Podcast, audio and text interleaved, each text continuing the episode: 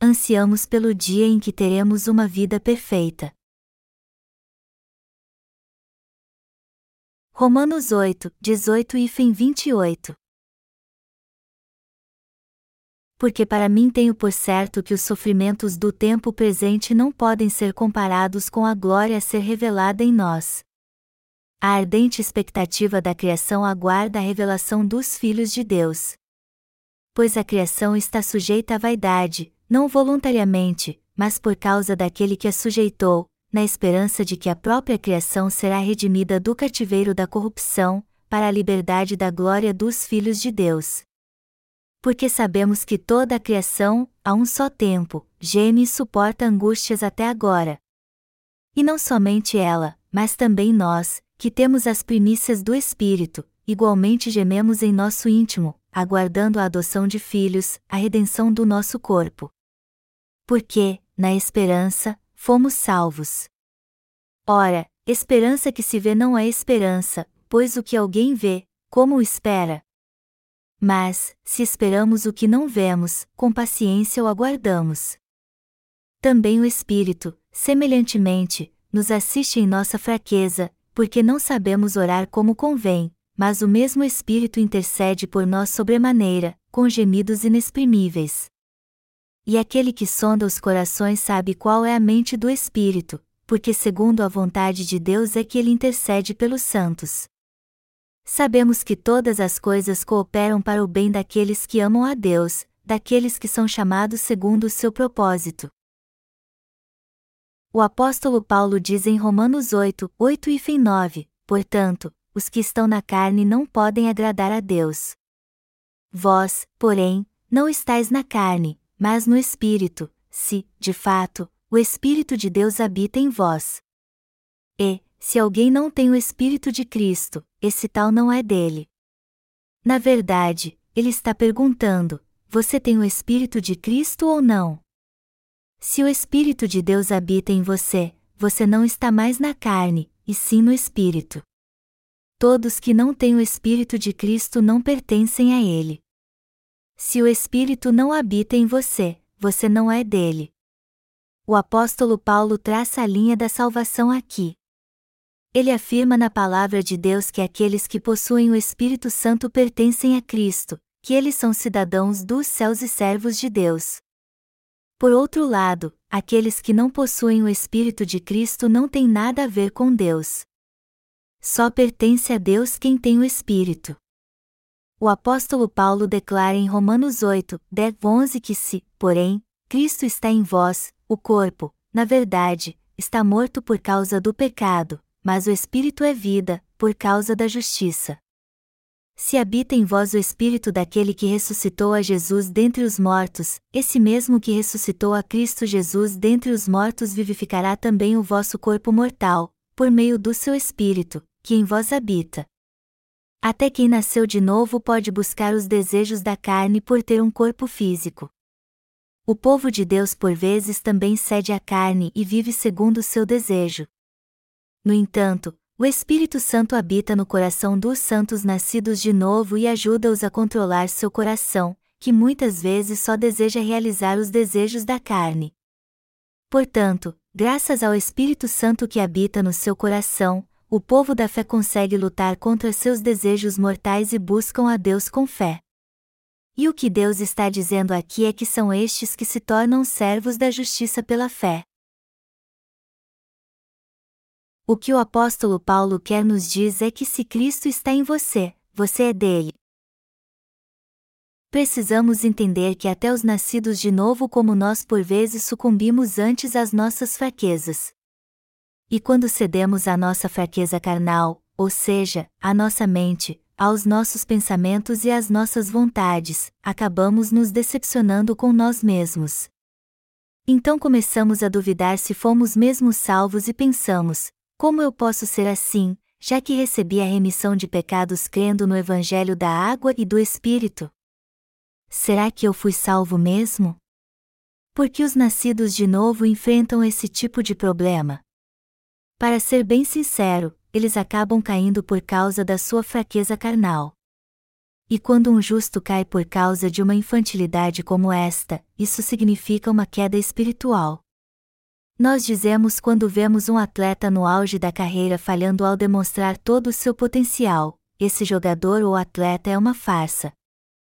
Mas isso também pode acontecer àqueles que receberam a remissão de pecados crendo no Evangelho da água e do Espírito. Eles não têm certeza no coração se foram mesmo salvos quando veem como estão vivendo. Como posso viver assim, já que fui liberto de todos os meus pecados? Eu não sou salvo. Eles duvidam da sua própria salvação. Nos momentos de dúvida, é isso o que dizem em seu coração: eu sou mesmo de Deus? Será que sou filho de Deus? Mas chega uma hora em que eles precisam tomar uma decisão sozinhos e ver se são mesmo filhos de Deus, se pertencem a Cristo e são cidadãos dos céus. Só que quando estão nessa situação, eles não dão nenhum crédito a si mesmos. Seu coração então desfalece e os leva a perder a esperança e a capacidade de reagir. Então chegam a um ponto que não conseguem fazer mais nada, que não sabem o que fazer. A isso chamamos de cair da fé. Uma queda espiritual pode ser descrita como a alma se afundando em areia movediça.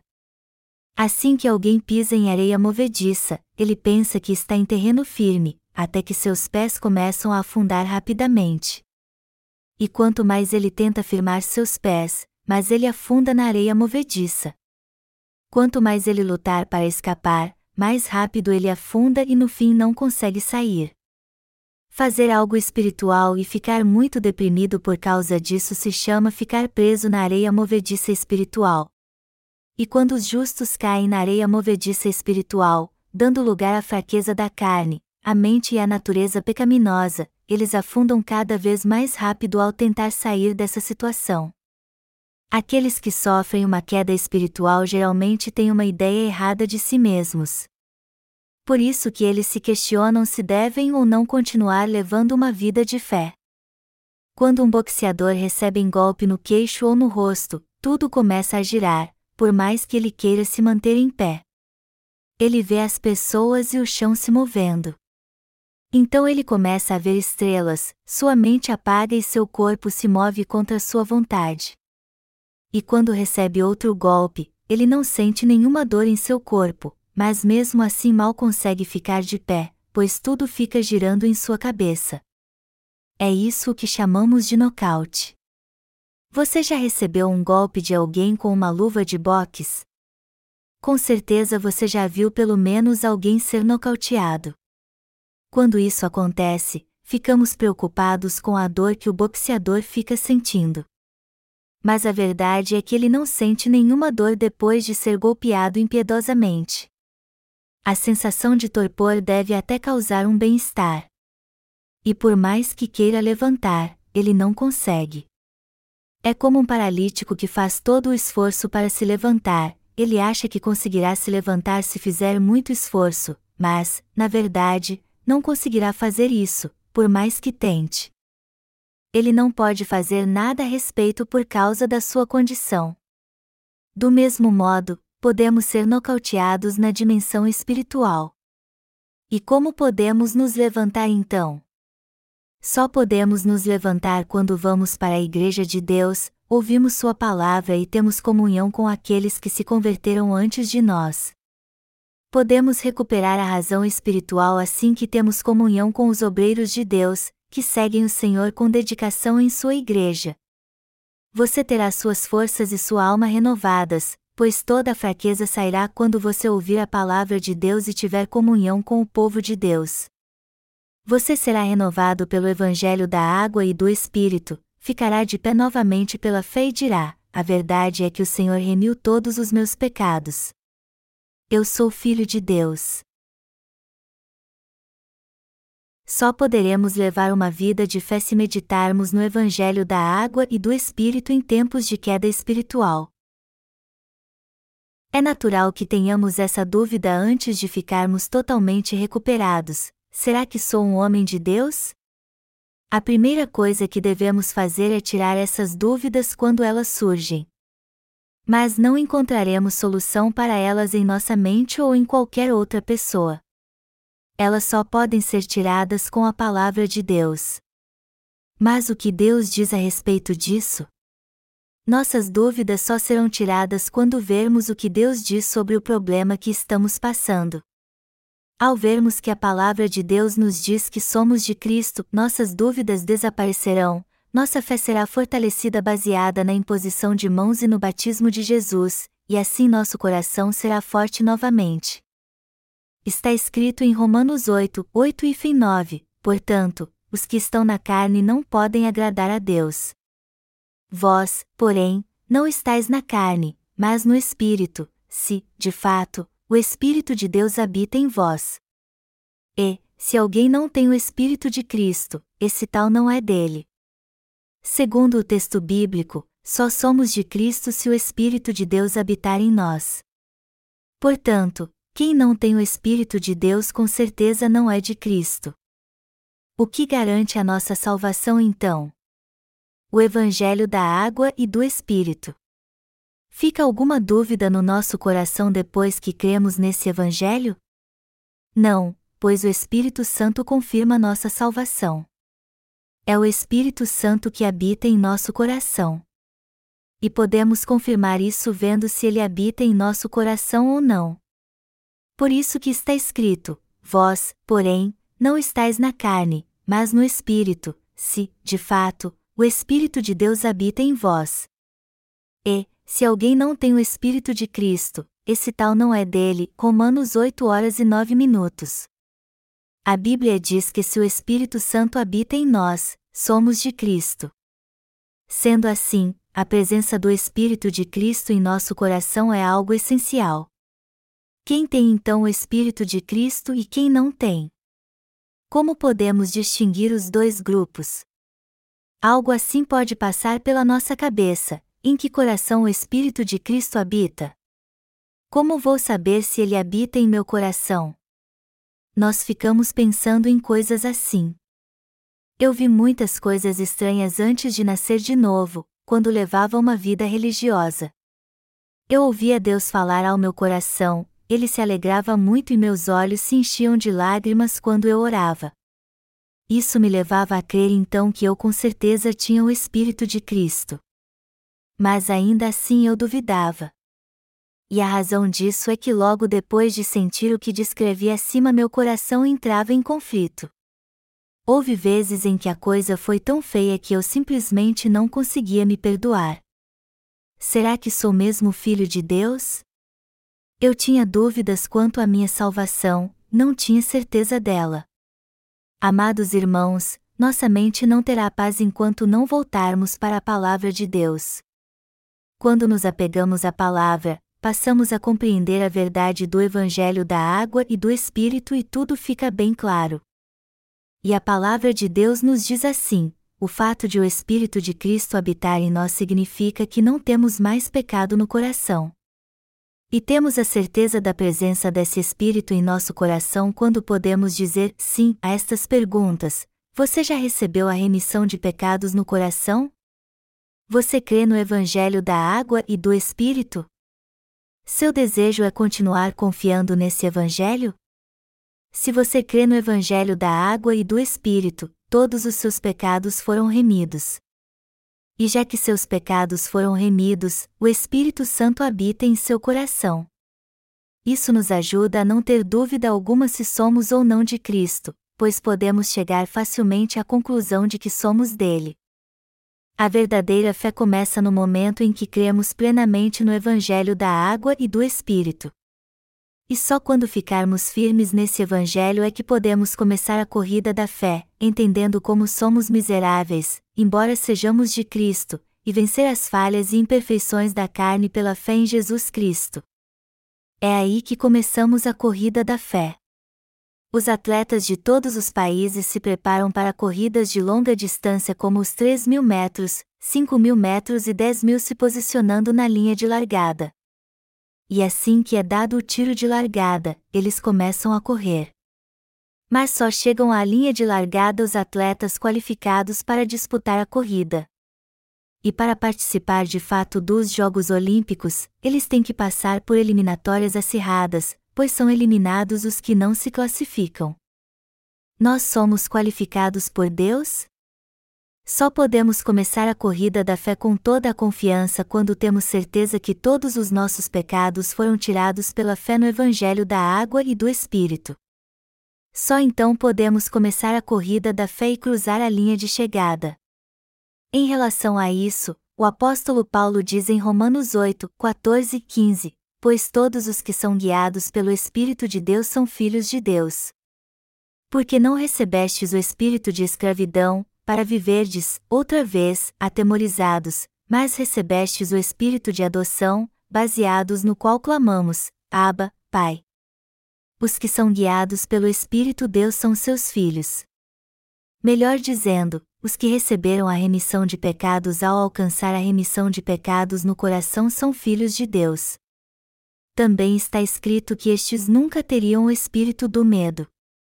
Você e eu recebemos a remissão de pecados no momento em que nascemos de novo crendo no Evangelho da água e do Espírito. Nossa alma já foi salva e agora estamos livres do pecado e da condenação. E como recebemos o dom do Espírito no coração, que é o Espírito de adoção, podemos clamar a Deus Abba Pai. Não temos dúvida alguma ou ficamos constrangidos de chamar Deus de Pai quando oramos a Ele ou fazemos algo que o agrada está escrito em Romanos 8 horas e 16 minutos que, o próprio Espírito testifica com o nosso espírito que somos filhos de Deus. O Espírito é testemunha da nossa fé. Já que o Espírito Santo habita em nós, ele trará respostas para perguntas como: Será que eu creio mesmo no Evangelho da água e do Espírito? E você dirá: O Evangelho da água e do Espírito é mesmo a verdade. E todos os meus pecados foram remidos porque confio nessa verdade. É nisso que creio. Fomos salvos quando alguém pregou o Evangelho da água e do Espírito para nós. Mas agora é o Espírito Santo quem testifica quando temos dúvidas se somos ou não filhos de Deus, já que tem fé no Evangelho da água e do Espírito, você é mesmo filho de Deus. Nós que cremos no Evangelho da água e do Espírito somos seus filhos e herdeiros.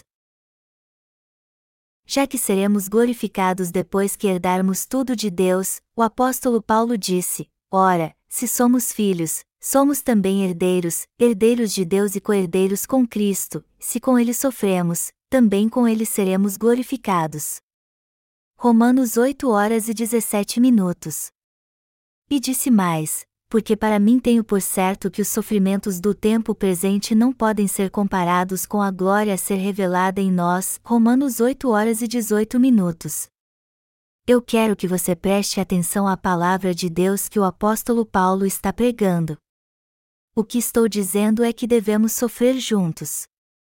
Vamos ler Romanos 8, 23 e 25 mais uma vez, e não somente ela, mas também nós, que temos as primícias do Espírito, igualmente gememos em nosso íntimo, aguardando a adoção de filhos, a redenção do nosso corpo. Porque, na esperança, fomos salvos. Ora, esperança que se vê não é esperança, pois o que alguém vê, como o espera? Mas, se esperamos o que não vemos, com paciência o aguardamos. O texto bíblico diz que em esperança somos salvos.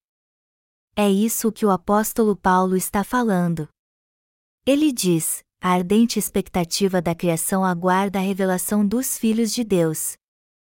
Pois a criação está sujeita à vaidade, não voluntariamente, mas por causa daquele que a sujeitou. Romanos 8, 19, 20. E continua dizendo: na esperança de que a própria criação será redimida do cativeiro da corrupção, para a liberdade da glória dos filhos de Deus porque sabemos que toda a criação, a um só tempo, geme e suporta angústias até agora. E não somente ela, mas também nós, que temos as primícias do Espírito, igualmente gememos em nosso íntimo, aguardando a adoção de filhos, a redenção do nosso corpo. Porque, na esperança, fomos salvos. Ora, esperança que se vê não é esperança, pois o que alguém vê, como o espera? Mas, se esperamos o que não vemos, com paciência o aguardamos. Romanos 8, 21, 25. Deus disse que a criação espera ardentemente a manifestação dos filhos de Deus. E a criação nesse texto não significa apenas tudo o que há na natureza, mas também nosso corpo físico. Então o corpo do apóstolo Paulo também está inserido na criação está escrito que a ardente expectativa da criação aguarda a revelação dos filhos de Deus. O que nosso corpo espera ardentemente é o dia em que o Filho de Deus, Jesus Cristo, virá como Rei para julgar o mundo. No último dia o Senhor Jesus virá, ressuscitará os mortos, nos arrebatará, e então nos convidará para os novos céus e nova terra que preparou para nós.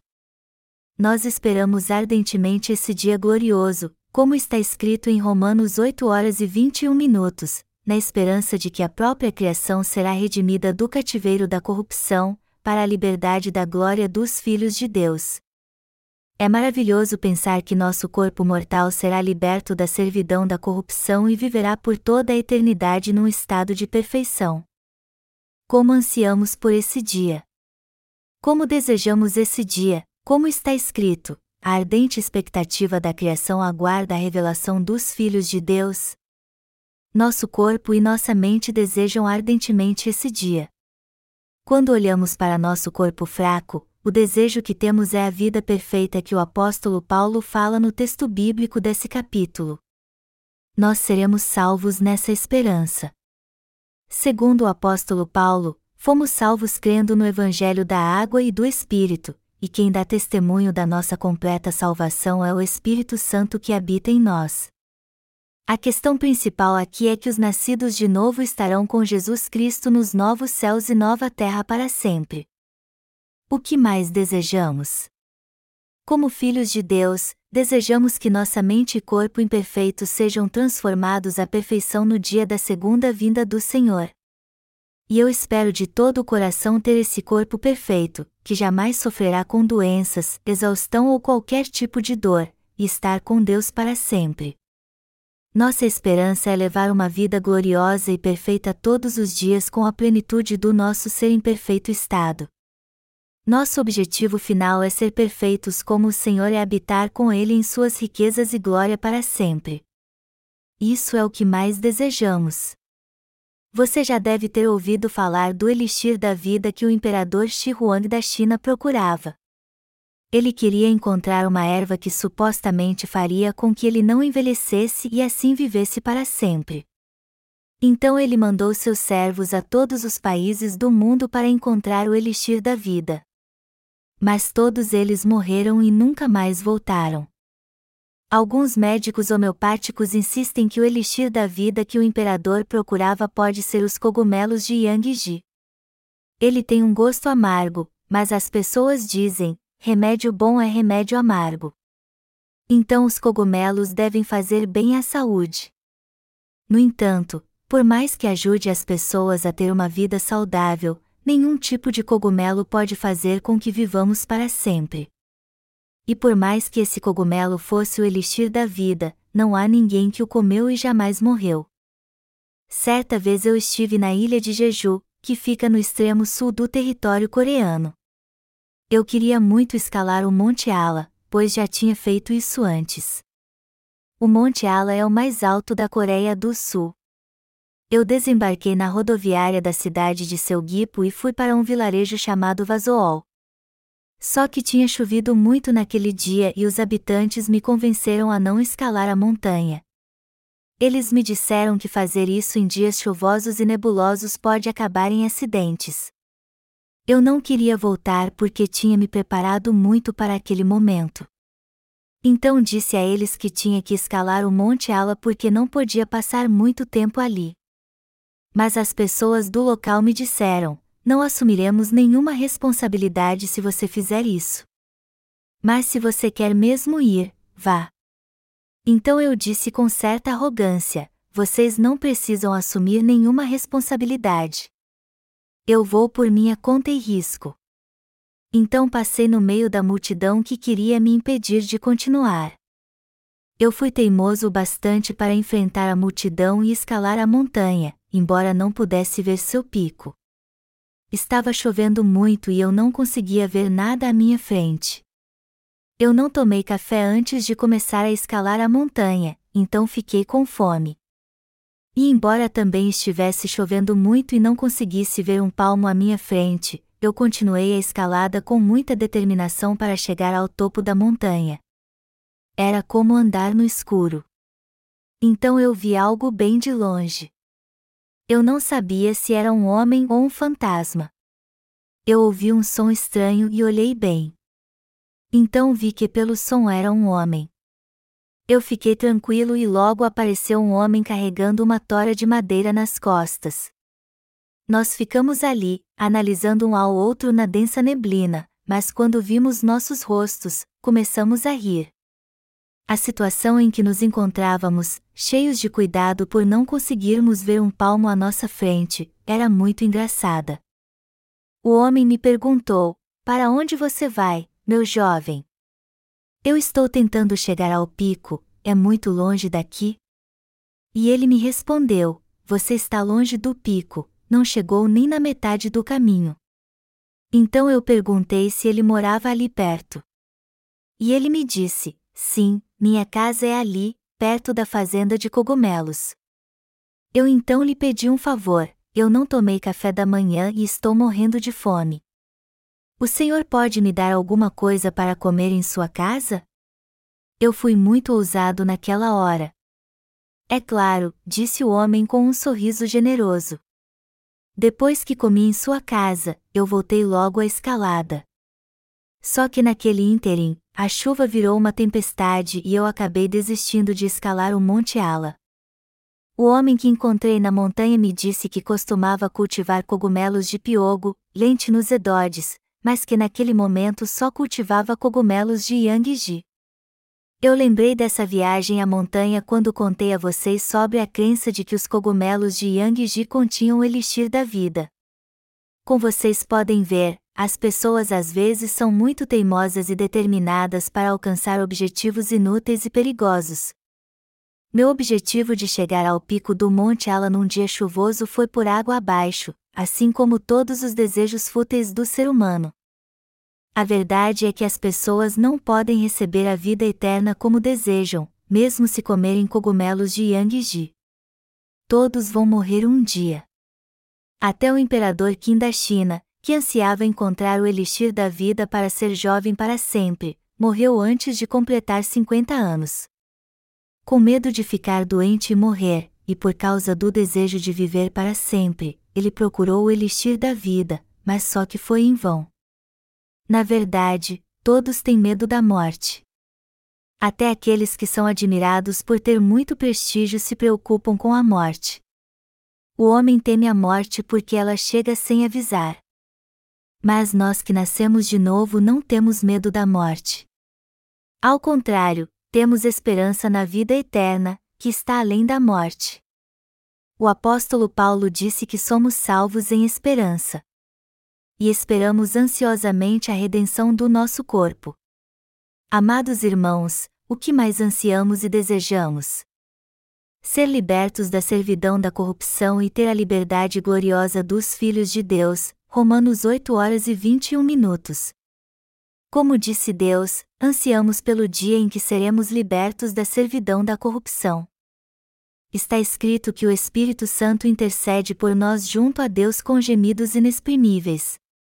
Romanos 8 horas e 26 minutos diz: Também o Espírito, semelhantemente, nos assiste em nossa fraqueza, porque não sabemos orar como convém, mas o mesmo Espírito intercede por nós sobremaneira, com gemidos inexprimíveis. Quando vivemos segundo a carne, o Espírito Santo que habita em nós geme e nos adverte: tudo isso vai se corromper. Mas como você viverá no reino de Deus onde jamais será corrompido ou perecerá, ficará cansado ou enfermo, busque primeiro o reino de Deus e a sua justiça, e espere pela vinda desse reino. Quem faz isso em nós? O Espírito Santo que habita em nosso coração. Porque nós e toda a criação sofremos. Porque todas as criaturas são imperfeitas e sofrem por causa da sua imperfeição. O fato de estarmos mortos, corrompidos e condenados para sempre traz agonia e dor. No entanto, somos os primeiros frutos do Espírito. E como tais, você e eu que recebemos a remissão de pecados faremos parte da primeira ressurreição quando o Cristo ressurreto voltar a esse mundo. Entre todos que nascem e morrem, nós que recebemos a remissão de pecados crendo no Evangelho da água e do Espírito estaremos com o Senhor na sua segunda vinda. Quando chegar a hora, seremos transformados por completo, teremos um corpo perfeito que jamais se corromperá e reinaremos com o Senhor para sempre. Essa é a primeira ressurreição. Devemos ter esperança no reino dos céus. Até nós que somos os primeiros frutos do Espírito gememos e esperamos com expectativa da adoção, da redenção do nosso corpo. Romanos 8 horas e 23 minutos. Romanos 8 horas e 24 minutos diz: Porque, na esperança, fomos salvos. Ora, Esperança que se vê não é esperança, pois o que alguém vê, como espera? E de fato fomos salvos nessa esperança. Então devemos esperar o dia em que viveremos com o Senhor. Nesse dia diremos adeus à corrupção do corpo, às enfermidades e à morte. Aí seremos uma criação nova e perfeita. No nosso último dia na terra, nosso corpo será transformado em um novo corpo que será perfeito e imortal.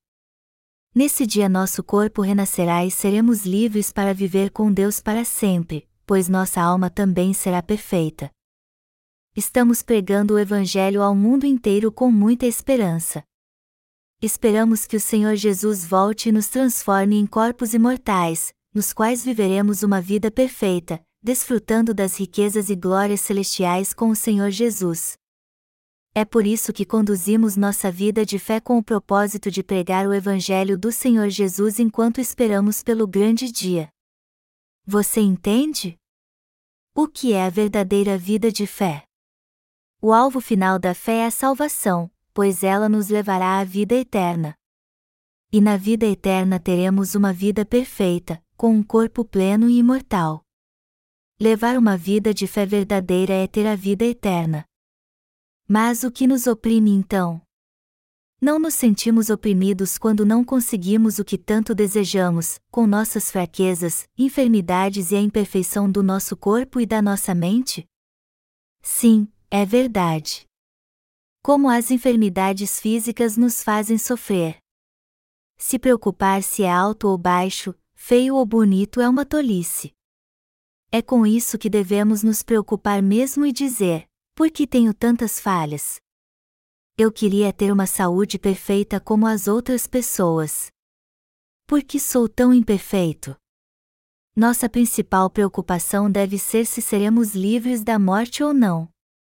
Nossa esperança deve ser vencer a imperfeição e alcançar a perfeição.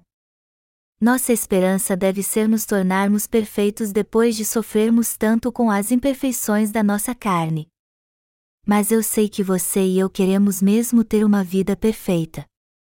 Como somos imperfeitos. Por isso que desejamos ardentemente ser perfeitos. Meu desejo hoje é servir ao Evangelho sem ficar doente, e sei que isso se tornará realidade quando eu entrar no reino de Deus. Essa vida perfeita me foi dada no momento em que recebi a remissão de pecados. Você crê nisso também? No que diz respeito à dimensão da nossa fé, devemos ter uma fé perfeita em nossa vida. Essa é a verdadeira fé. Romanos 8 horas e 25 minutos diz: Mas, se esperamos o que não vemos, com paciência o aguardamos. Segundo o apóstolo Paulo, a esperança que se vê não é esperança. Romanos 8 horas e 24 minutos. Quem espera algo que já alcançou? Mas o Senhor diz que devemos esperar com perseverança algo que ainda não vimos. Embora não possamos ver com nossos olhos físicos, temos que esperar pela fé. Pela fé suportaremos nossas fraquezas e sofrimentos e esperaremos o dia em que teremos uma vida perfeita. Para que vivemos pela fé? Para vermos o dia em que toda a humanidade será salva do pecado e terá uma vida plena e perfeita. Você crê nisso?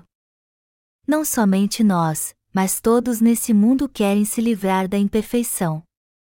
Na verdade, todas as criaturas da terra sonham em ser livres da imperfeição. E, felizmente, Deus nos deu essa vida. Ele nos salvou com o Evangelho da água e do Espírito e nos deu uma vida perfeita. Alguns, por sofrerem demais, até se suicidam por causa da situação que vivem, e outros vivem se tratando nos hospitais e fazendo cirurgias plásticas, o que faz sofrer muito, como se fossem morrer. No entanto, nós que nascemos de novo não sofremos por coisas carnais, pois temos a mente tranquila por crermos que um dia desfrutaremos da verdadeira liberdade através da perfeição. Um pai que não aguentava mais ver o sofrimento do seu filho apelou à corte para legalizar a eutanásia. Mas o Congresso disse que não podia aprovar tal lei. O pai disse então: Eu vi o desejo do meu filho em seus olhos. Ele não podia falar, mas seus olhos me disseram que não queria mais sofrer. Ele me pediu para libertá-lo dessa luta infinita que não podemos vencer, uma luta cheia de dor. Ele me implorou em lágrimas para dar fim à sua vida, pois em si mesmo não tinha forças para fazer isso. Amados irmãos, eu tenho certeza que o que aquele filho tanto desejava era ter um corpo perfeito. Todos os enfermos com doenças terminais desejam. As pessoas são imperfeitas, mas desejam ser perfeitas. Está escrito: Mas os que esperam no Senhor renovam as suas forças, sobem com asas como águias, correm e não se cansam, caminham e não se fatigam. Isaías 40, 31. As pessoas desejam ter uma vida perfeita. Nós não ficamos cansados depois que corremos? Nossas pernas não ficam doendo, ficamos sem fôlego e parece que nosso coração vai explodir? O homem é limitado e imperfeito. Por isso que desejamos ter uma vida perfeita e é por isso que vivemos pela fé nessa terra, porque sabemos que uma vida como esta espera por nós. Vivemos para o Evangelho num corpo imperfeito porque cremos piamente que o Senhor dará um corpo perfeito aos nascidos de novo. Quanto mais o tempo passa, mais nosso eu exterior perece, mais nosso eu interior é renovado a cada dia. 2 Coríntios 4 horas e 16 minutos podemos ver que o dia em que nos tornaremos perfeitos muito próximo. Amados irmãos, vamos viver em esperança, pois o dia em que seremos perfeitos está chegando. Deus disse através do seu servo: Sabemos que todas as coisas cooperam para o bem daqueles que amam a Deus, daqueles que são chamados segundo o seu propósito. Romanos 8 horas e 28 minutos. Através das nossas fraquezas, Deus nos deu salvação, através das nossas imperfeições, Deus nos deu uma vida perfeita. Ele transformou a nós, que somos suas criaturas, em seres espiritualmente perfeitos e nos adotou como seus filhos, fazendo com que não fossemos mais filhos de Satanás. Deus nos disse: todas as coisas cooperam para o bem daqueles que amam a Deus, daqueles que são chamados segundo o seu propósito. Romanos 8 horas e 28 minutos. Isso significa que, por esperarmos Sua promessa e crermos nela, aceitamos a salvação que Ele nos deu e recebemos a vida perfeita que Ele quer nos dar. É assim que tudo contribui para o nosso bem. E o bem é a salvação e as bênçãos que Deus quer nos dar. Você e eu vivemos num corpo imperfeito e temos pensamentos imperfeitos, mas logo teremos a vida perfeita que Deus prometeu nos dar quando voltar nossa imperfeição será transformada em perfeição nesse dia e seremos perfeitos. Parece que agora vemos Jesus Cristo vagamente e a certa distância. Mas nesse dia o veremos face a face, como nos vemos no espelho. Deus nos deu essa vida. E eu creio que você e eu teremos uma vida perfeita com Ele. Eu anseio e espero por esse dia. Eu espero esse dia não porque estou velho ou doente, mas porque o alvo final da nossa salvação é termos uma vida eterna e perfeita. Essa é a bênção de Deus. Deus não apenas nos salvou do pecado, mas também nos deu uma vida perfeita. Temos que entender isso e ser gratos a Ele pela fé. E de fato somos muito gratos.